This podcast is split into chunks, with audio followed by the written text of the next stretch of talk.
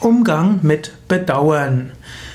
Angenommen, du, bist mit jemandem zusammen, der stark bedauert, was er getan hat, der immer wieder sagt, ach hätte ich es doch nicht getan, wer der große Schuldgefühle hat.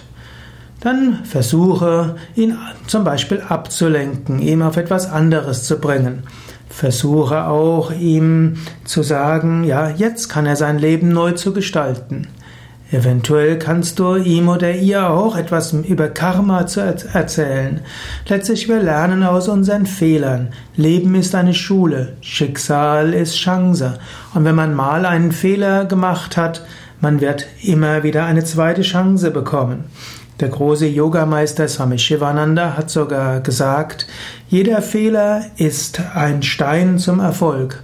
Man könnte auch sagen, der die großen Gebäude des Erfolgs erfolgreicher Menschen sind entstanden durch Fehlschläge.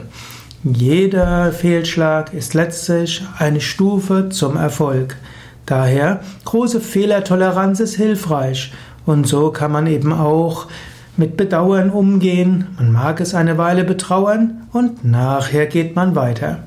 Schwieriger ist ein Bedauern natürlich, wenn man damit auch anderen Menschen geschadet hat.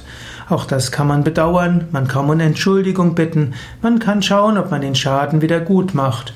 Und ansonsten kann man auch sich sagen, ja, letztlich alles ist auch im Karma. Letztlich kann man niemand anderem etwas antun, was nicht auch in seinem Karma ist. Man schafft sich vielleicht neues Karma. Und daher ist es schon gut, ethisch zu, sich zu verhalten. Und es ist gut zu schauen, dass man etwaige angetanen Schaden wieder gut macht.